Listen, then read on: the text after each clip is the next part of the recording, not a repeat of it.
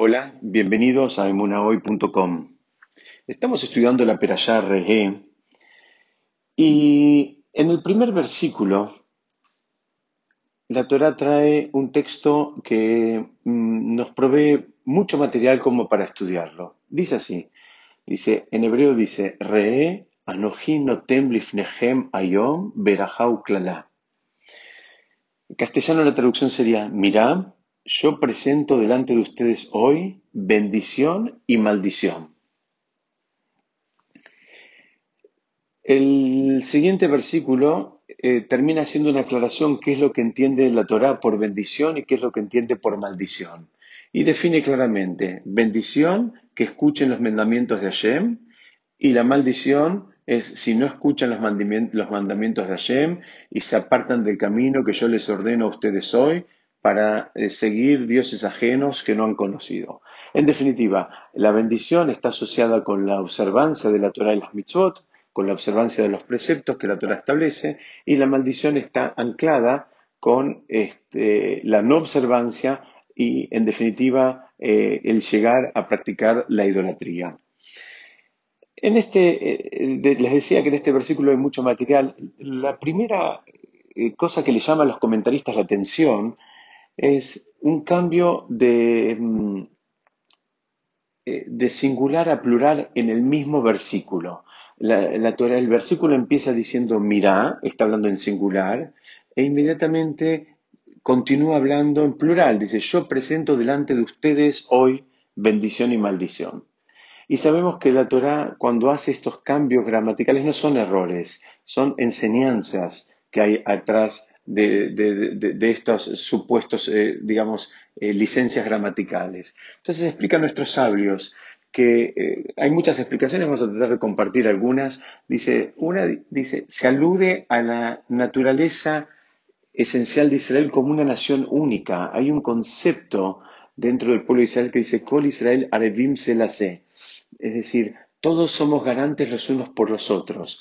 Entonces, si la Torah dice en singular y puede, y puede eh, indistintamente pasar al, plural y del plural al singular, porque es lo mismo, porque lo que uno ve, en definitiva, eh, lo debe compartir. Si el que, el que termina viendo la diferencia entre una bendición y una maldición es uno, o son todos, no importa, porque ese uno también va a tener la responsabilidad de compartirla. Ese uno, aquel que tenga un poquito más de sensibilidad, un poquito más de percepción, o que se le iluminó el camino y él puede entender claramente qué es lo que está bien y qué es lo que está mal, él ahora, además de, de, esa información, tiene una responsabilidad, que es compartirlo.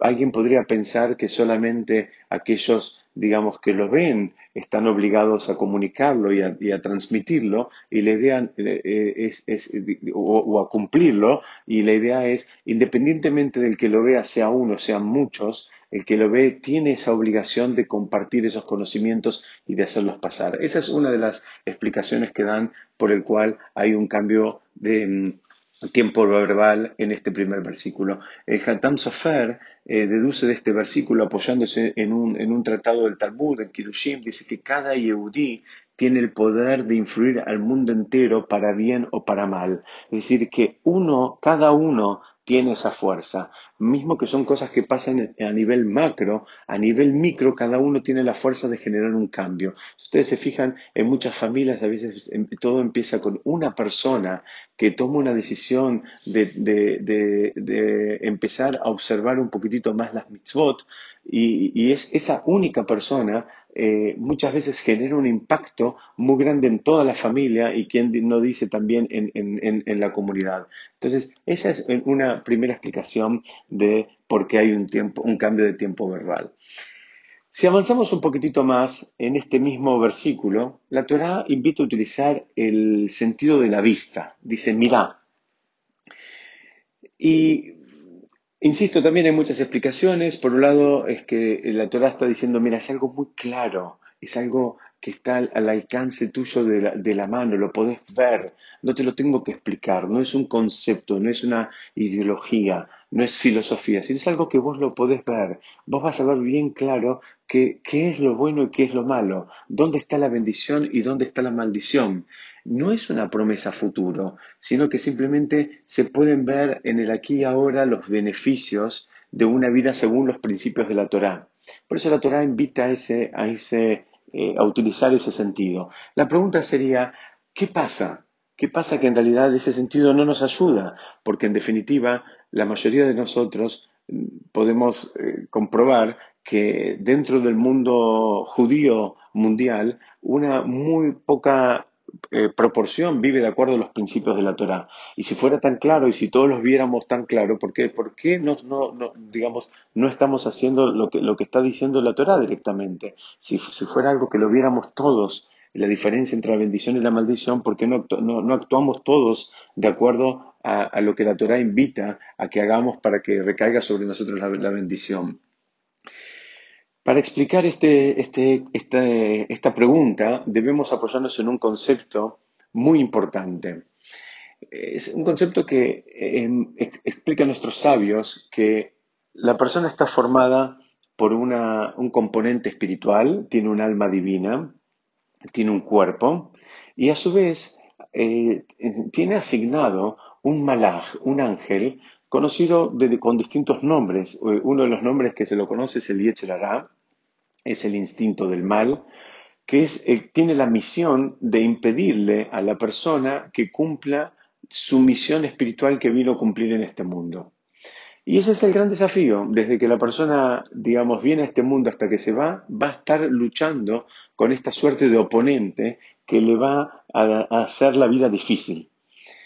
Y bien difícil. Y que es muy inteligente y que es muy astuto y que es muy sabio y es muy conocedor de las, eh, de las debilidades de la persona. Entonces, explican nuestros sabios que el sentido de la vista en el cual nosotros nos apoyamos y, nos apoyamos mucho, lo que vemos en general lo creemos, eh, lo damos como valedero, como cierto, como algo concreto, porque yo lo vi, como yo lo vi, ahora lo creo explica a nuestros sabios, les decía, que el sentido de la vista es un sentido que no nos ayuda mucho. A diferencia de lo que podríamos pensar, el sentido de la vista no nos ayuda eh, casi en nada en todo lo que tiene que ver con este recorrido espiritual. ¿Por qué? Porque dicen que el sentido de la vista no trabaja para la parte espiritual de la persona, sino trabaja para el Yetzirah. Le da información y alimenta permanente al Yetzirah. Todo lo que el sentido de la vista decodifica no nutre la parte espiritual de la persona, sino nutre el otro lado. Entonces se hace todavía una lucha más desigual. ¿Esto qué significa? Significa que la persona tiene que hacer todo un trabajo para refinar el sentido de la vista y recién ahí sí le va a servir y va a ver las cosas claras. Mientras la persona no hace ese trabajo de refinamiento, el sentido de la vista, como les decía, no ayuda en absoluto para el crecimiento espiritual. Y así todos conocemos gente que tiene las cosas frente a sus ojos y no las ve, tiene las situaciones frente a sus ojos, sabe, eh, digamos, eh, eh, lo, vemos o, lo ven otras personas que están alrededor y el protagonista lamentablemente no lo puede ver. ¿Por qué no lo puede ver? Porque no tiene el sentido de la vista que está invitando acá la Torah que utilicemos, no, no tiene el sentido refinado. Ustedes me pueden preguntar, ¿Cómo se refina el sentido de la vista? El sentido de la vista es entonces un círculo virtuoso. La única manera de refinarlo es a través de Torah Mitzvot, a través de entrar en el circuito de Torah Mitzvot. La alimentación de eh, eh, también es una de las cosas que ayuda a que todos los sentidos se vayan refinando, toda la persona entera se vaya refinando.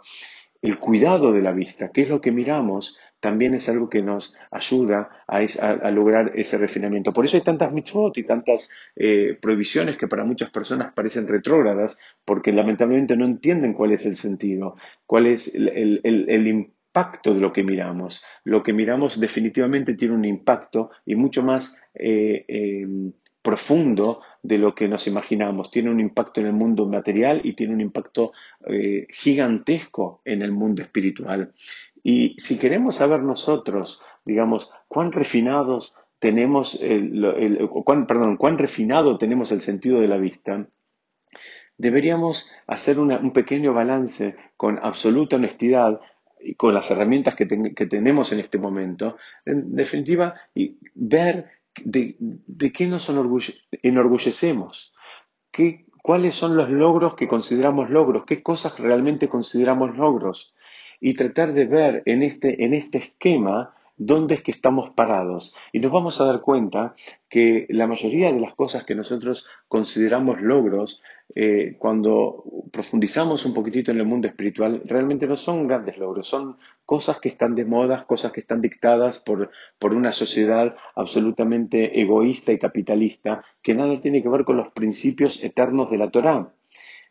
Y, ahí es cuando, digamos, nos deberíamos empezar a motivar como para, eh, eh, eh, para poder llegar a utilizar esta herramienta súper valiosa que dice la Torá, que es la vista. Dice, lo, lo vas a poder ver, lo vas a poder diferenciar, distinguir con claridad cuál es la diferencia entre la maldición y la bendición. Lamentablemente, mientras la persona no refine sus sentidos y especialmente el de la vista, va a seguir manejándose en un mundo a tientas, donde los límites entre los dos extremos van a estar absolutamente esfumados y la persona, digamos, a veces va a estar convencida de que está en un extremo cuando en definitiva se está moviendo exactamente en la dirección contraria.